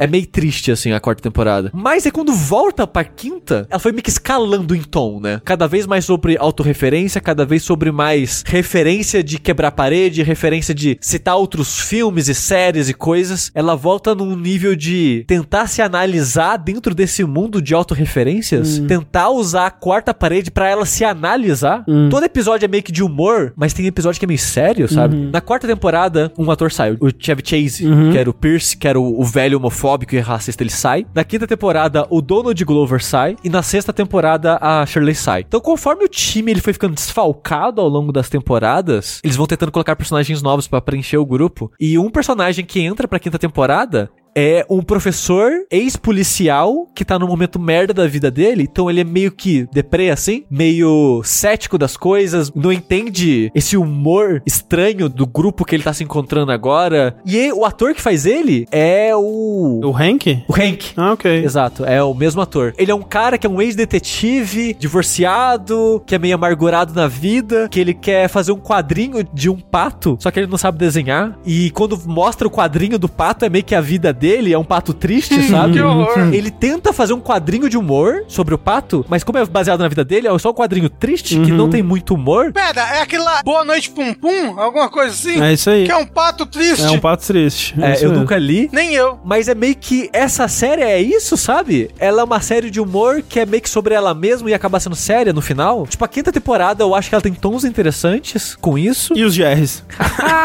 E a sexta, que já foi depois que ela foi cancelada e foi ressuscitada pela Yahoo, É. quando Yahoo tava tentando entrar no mundo de streaming de A- série. e a- gente, a Yahoo Senhora. teve seu próprio Netflix durante um curto período de dois Uau. dias. É, tipo onde isso. eles investiram milhões em community sexta temporada, achando que ia vender bilhões de assinaturas e, tipo, 30 pessoas assinaram. É. E aí eles foram para a falência. É. Foi basicamente isso. E a quinta temporada, ela é muito sobre isso de a gente vai acabar, a gente provavelmente não tem um futuro e analisar sobre isso, que tipo as coisas estão É, acabando. a quinta ou a sexta? A quinta já era um pouco sobre isso. Aí ela foi ressuscitada pra ser a última, basicamente. Então nessa temporada ela já sabia que ela era a última. E muito dos episódios são os personagens na sala de estudo que eles se encontram e tem lousas nas paredes, né? Que é tipo uma biblioteca e tem umas lousas assim. E tem um quadro negro de um lado e um quadro branco de outro. E todo episódio eu preciso achar isso na internet. Tem uma mensagem escrita sobre isso. Acho que é no primeiro episódio da sexta temporada tem um quadro que é, essa é a minha análise, tá? Não, não falando que foi isso que o criador quis passar. No quadro negro tem tipo um batimento cardíaco que é tipo três ondas altas, uma de morta,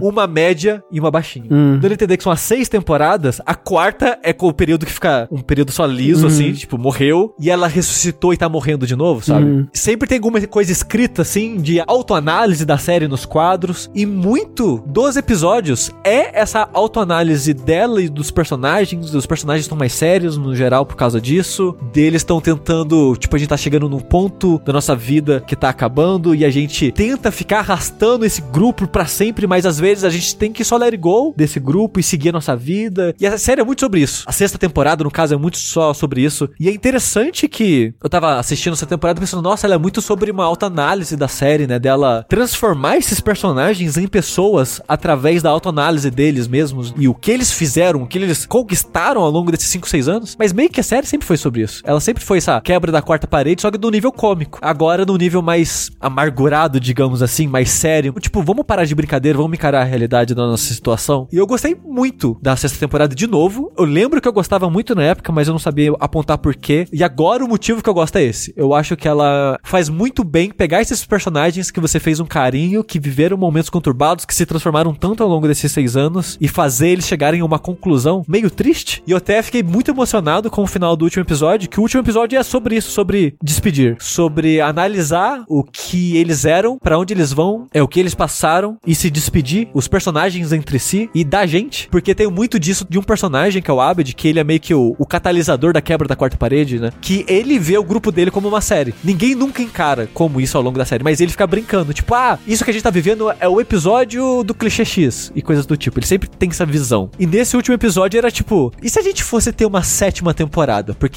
cada temporada é um ano de vida que eles se conhecem, né? Tipo, se a gente fosse viver mais um ano junto, como seria, né? E é muito deles tentando tentar enxergar um próximo ano deles juntos e nenhuma visão que eles têm funciona. Que meio que, tipo, já deu o que tinha que dar e coisa do tipo. E o personagem principal, que é o Jeff, ele é um personagem que mais cresce, eu acho, ao longo da série. Ele começa como um babaca incrível, ele termina como um babaca ainda, mas você vê a humanidade nesse babaca. Que, tipo, ele era o mais velho do grupo, atualmente, né? Quando a série encerra, né? Tinha o Percy, que era, sei lá, 60 anos de idade, e ele tinha 30 e pouco. Mas todo mundo foi pra algum ponto da vida, todo mundo cresceu, todo mundo fez algo. As personagens que eram jovens, tinham 18, 19, 20 anos, estão todos crescendo e saindo da faculdade, conseguindo empregos e alcançando coisas. E ele foi na faculdade porque ele perdeu a carreira dele. Ele era advogado e virou um ninguém. E ele ainda não é um ninguém. No final da temporada, ele é um professor na faculdade.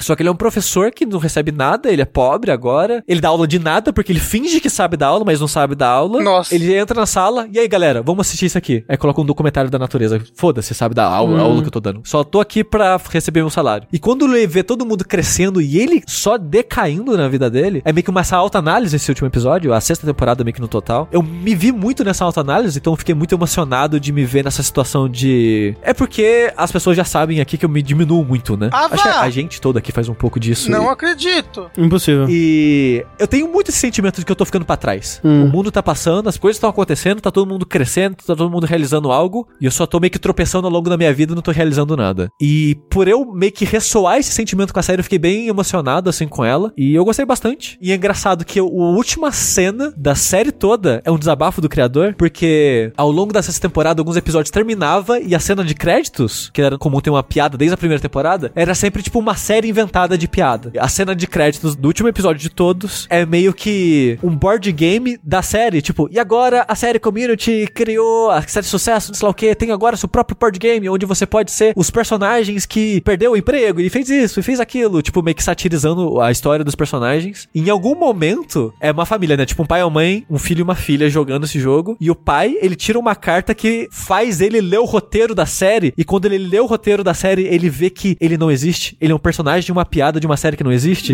Então o pai começa a ter uma crise existencial ali na hora. Tipo, a gente não existe, a gente não é nada, a gente só foi inventado por uma piada. E, e nisso dá tipo um zoom out assim. E o narrador desse comercial, que é o Dan Harmon, o criador da série, começa a analisar a série, tipo aquela voz de remédio, fala uma parada rapidinha, e ele começa a falar rapidinho, tipo em 30 segundos. Aí ele analisa de uma maneira deprimente e triste do ponto de vista pessimista que a série não deu certo no final das contas, o histórico da série toda. E é uma ótima maneira de terminar essa série, eu acho. É uma série mega problemática que começa com um tom terrível. Pra mim, eu acho terrível que ela tem muita piada que eu acho que ela quer fazer com o racista, mas pra mim não passa isso. Parece que ela tá fazendo piada junto com a pessoa que é homofóbica, junto com a pessoa que é racista. Isso vai diminuindo ao longo da série, principalmente quando o personagem do Percy sai da série. Ele era a principal fonte desse tipo de piada. Vai diminuindo até que a quinta temporada basicamente não tem, a sexta temporada basicamente não tem. E eu gosto, e eu gostei de acompanhar o arco de evolução dessa série, de como que as dificuldades de produção fez ela virar um clichê dela mesmo e ao mesmo tempo ela se autoanalisar depois, por causa da produção dela. Sim. Então é uma série muito interessante de acompanhar por causa disso, e eu recomendo bastante. Se você consegue relevar esse humor problemático, principalmente das três primeiras temporadas, assim. Mas é uma série muito interessante. Pula pra quinta, direto. É, não funciona, porque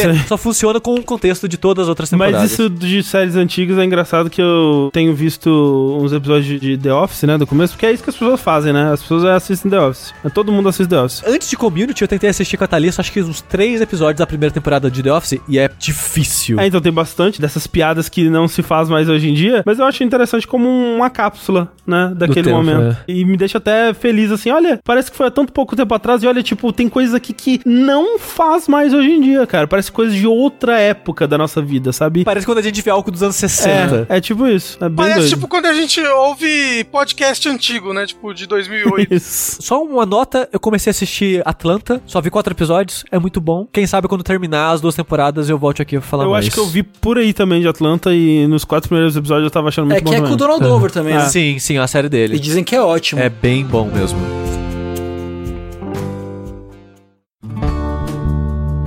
Por falar em séries bonitas, mas com coisas feias. É. Mais deliciosas. Uou! O que é importante é o que tem dentro. Essa é a grande mensagem. Exatamente. Eu assisti a segunda temporada de Ugly Delicious. Uma série meio documentário, talvez? Não sei se dá pra chamar de docu- documentário. É um reality show? Mais ou menos. A história é basicamente assim: o Dave Chang, que é um chefe de cozinha famoso é, americano, É, quase um rockstar da cozinha. o cara é super famoso e tal. E a proposta dele na primeira temporada foi assim: abordar a cozinha sob uma ótica antropológica, assim. Então, ele olha a cozinha, tipo, falando da, de cultura de sociedade. Por exemplo, na primeira temporada, primeiro episódio é sobre pizza. Ele fala ah, com os caras que falam que a pizza tem que ser pura, só tipo massa, queijo e tomate. E vai no Japão que o cara bota tipo trufa e, e almôndega na pizza. Aí ele vai no Brasil, na pizzaria bate-papo, onde a pessoa bota uma galinha viva em cima da pizza com um saco de catupiry na É, boca. tipo, ele explora a pizza como um fenômeno cultural. e como ela acontece redor do mundo. Realmente, né, cara, pra esse episódio, ele não ter vindo no Brasil, ele É. não fez um bom trabalho. Ele não entendeu. Ele não cobriu toda a gama de possibilidades do que a pizza representa. Inclusive tem um episódio sobre churrasco que ele não veio no Brasil e eu achei ofensivo. Ele não veio no Brasil. Cara, absurdo, absurdo. O meu episódio favorito da primeira temporada é o sobre recheados, entre aspas, né? Sobre massas recheadas. Dumplings. Dumplings, né? Tipo gyoza, ginsum, essas coisas, né? Pastel. Pastel. Né, pastel, porque o David Chang é coreano e ele trabalha com culinária asiática, essencialmente, até onde eu sei, e ele tem muito contato justamente com cultura asiática, né? Então eles estão conversando num restaurante, né? Obviamente tem cenas na China, nos Estados Unidos, de vários lugares, não sei o quê, mas a, a base, né, do episódio é ele e outros caras conversando num restaurante chinês. Esse episódio fala muito sobre culinária chinesa. E ele fala assim, cara, é muito frustrante, porque, e ele fala isso sobre uma ótica de quem mora nos Estados Unidos, mas acho que é super aplicável ao Brasil também. Ele fala assim, cara, não importa o quão perrapado seja um restaurante italiano, ele sempre vai ser visto como mais chique que o mais chique restaurante chinês. Porque as pessoas têm o preconceito de que a comida é gordurosa, é suja, faz mal, dor de cabeça, o restaurante é sujo, o atendimento vai ser ruim. Tem uma série de preconceitos que existem com a comida A chinesa. cultura chinesa no geral, né? Com a cultura chinesa, né? A gente viu recentemente com o estouro do, do Covid, né? Tanto que se falou e ainda se fala sobre China, né? Falou bosta sobre China. E essa é a pegada da série, né? Ele, ele sempre usa comidas como base pra fazer uma, uma análise cultural de onde vem a comida, por onde ela passou, como ela se transformou e tal. Como ela reflete, né? Influências de imigrantes em países e tudo mais. E a segunda temporada também é muito legal. Ela tem só quatro episódios, acho que de uma quase uma hora cada um. É uma temporada mais curta do que a primeira, mas é muito, muito legal. Ele começa falando de que ele vai ter o filho dele, né? A esposa dele tá grávida, ele sabe que vai ter filho. Então ele faz um episódio muito interessante falando sobre comida pra criança. Tipo, merenda, comida de nenê. Aí, André. É pra mim esse. Né? E falando com outros chefes sobre, tipo, o que é ser um chefe de cozinha com filhos, né? Que é uns horários escroto, porque fala com uma chefe lá que ela tinha uma padaria. Então que ela vai pra padaria, prepara os, doces, vai pra casa, dorme duas horas. Aí se levanta, prepara a comida dos filhos, vai pra padaria de novo. Loucura e tal. Mas esse episódio acho que foi até o menos interessante, mas os outros são muito legais. O segundo eu achei da hora pra caralho, que é chama Don't Call It Curry. Tipo, não chame de curry. Que ele fala muito sobre culinária indiana. Ele vai pra Índia, entrevista vários chefes indianos, né? E fala, cara, a gente odeia a palavra curry, porque curry é um termo colonialista criado pelos ingleses, nos britânicos, pra definir comida indiana, sabe? Então, tipo, caralho, né? Pode crer. Como assim? Não entendi. A gente não tem muito contato com esse lado mais mais raiz, assim, da culinária, da cultura e tal, não sei o quê. O David Chang vai na casa do Aziz Ansari, o comediante, né?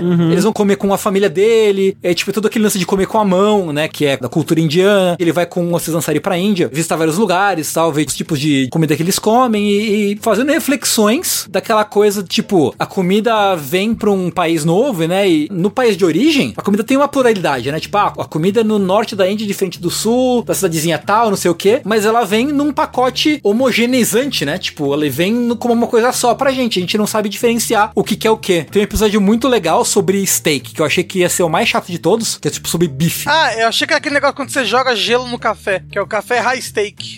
Esse daí, o café é cheio de bife. E ele fala, tipo, ah, eu pensando, ah, vai ser um episódio meio bosta, porque, tipo, steak não é uma comida que me interessa culturalmente, assim, porque é uma coisa muito de americano, né? Mas ele fala, cara. Sim, os bifões gigantes. É, então, coisas que ele aborda. Como o steak, a cultura do steak ser coisa de macho é uma coisa muito merda. Sim. Sim. Tipo, ah, mulher só come salada, e steak é coisa de homem. Não, homem que é homem que comer o bifão vermelho, sangrando, não sei o quê. Ele fala do preconceito, né? Como é errado as pessoas e os chefes, principalmente ele próprio, ter preconceito com quem pede bife bem passado, que é mal visto, né? Que tem que comer certo bife. Rolava há um tempo atrás umas, umas imagens de cardápio, de É. mensagem nessas hamburgueria macho alfa, uou, que é tipo, o nosso bife é mal passado, e se você não gosta, vai mastigar o pneu lá na calçada, uou. Arrombadaço. É uma preguiça. É. Então ele fala disso, fala de como a carne tá acabando, né? Tipo, as vacas estão acabando. Ah, é, né? Já diria o Blade Runner que lá eles comem só verminho da árvore. Larvinha gostosa. Larvinha, larvinha do Rei do Relão. A gente já vê que o McDonald's já tá anos à frente, né? do resto do mundo. Exatamente, exatamente. Há anos já fazendo um hambúrguer de minhoca. Inclusive, no, no episódio sobre comida indiana, tem um cara que é um guia que leva eles e tal, e fala: ah, por que, que a vaca é sagrada, na verdade? Porque, tipo, a vaca, o esterco da vaca é uma fonte de calor que eles usam pra cozinhar a comida. Então, tipo, a vaca é uma matéria-prima muito importante pra você simplesmente matar ela, sabe? E o esterco da vaca, quando você usa ele como combustível pra cozinha, ela não atinge temperaturas muito altas, muito rápido. É um cozimento que é mais baixo e que dura mais tempo. E é daí que vem vários pratos de curry curry que se cozinha com fogo baixo por muito tempo. Hum. Você fica, caralho, tudo faz sentido, né? Minha mente se abriu pro universo. Então toda vez que eu estiver comendo curry, eu tenho que agradecer a vaquinha. Tem hora de ser a vaquinha. Ah, o cocô, O da, cocô da vaquinha. vaquinha. O cocô da vaquinha. E o último episódio é sobre comida do Oriente Médio, entre aspas, assim, né? Tipo, comida libanesa, palestina, árabe de modo geral tal. E tem muita conversa sobre imigrantes, sobre a aceitação desse tipo de comida no resto do mundo, né? É, ainda mais com, com tensões raciais nos Estados Unidos. E, cara, é muito legal fazer esses mergulhos em culturas que eu, pelo menos, não tenho nenhum contato, né? Pra ver como eles encaram a própria comida e como as imigrações. Tem o lance do churrasco grego, né? Que aqui a gente chama de churrasco grego, né? Que é a, Sim. várias camadas de carne num espeto vertical que fica rodando, né? Que na Grécia é só churrasco. Isso. Provavelmente não é da Grécia essa porra. Que nem o iogurte grego, que não deve ser da Grécia Isso. também. É, isso eu acho que é tipo árabe. É, então, que nasceu lá, né? É. Tipo, Turquia, todo esse país, assim, né? Porque ele vai pra Turquia Como e é que é o nome dessa parada em inglês? Tem um Acho outro que nome. Kebab?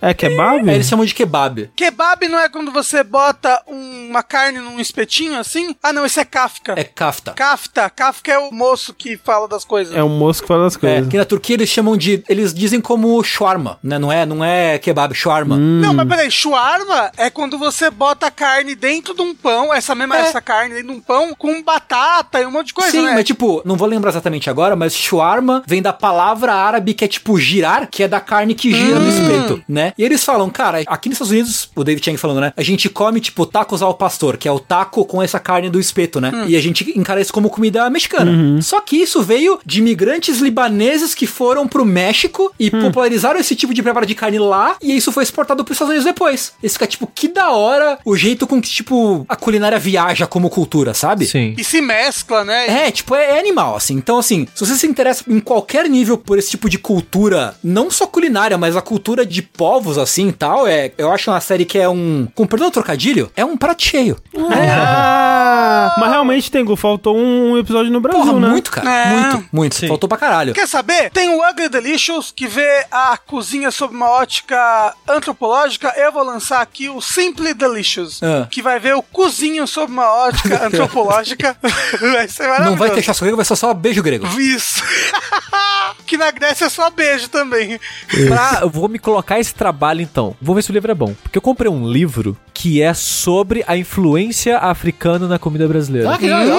Eu comprei esse livro e não li até hoje. Eu já comentei várias vezes, eu adoro esse aspecto social, cultural da comida. Eu vi esse livro em promoção baratinho um tempo atrás e acabei comprando, que era de uma. Não lembro se era historiadora, alguma cientista de coisa do tipo assim. Fez esse estudo. Leio. Se for interessante, eu trago aqui pra completar o Ugly Delicious dos brasileiros. Boa. O Delicious terceira temporada. Vai ser só o sushi. A gente, inclusive, você que tá ouvindo falar cá, a gente fez um DLC cedilha sobre comidas recentemente. Olha aí, tá É. tudo conectado. Tudo conectado, inclusive, eu muito triste que eu não consegui falar de uma das minhas comidas favoritas, que eu nunca mais vou conseguir comer, que é cachupa, que eu comi lá em Cabo Verde, eu comi muito quando eu tava lá em Cabo Verde, e aqui no Brasil é muito difícil de achar. Compra da Heinz, porra!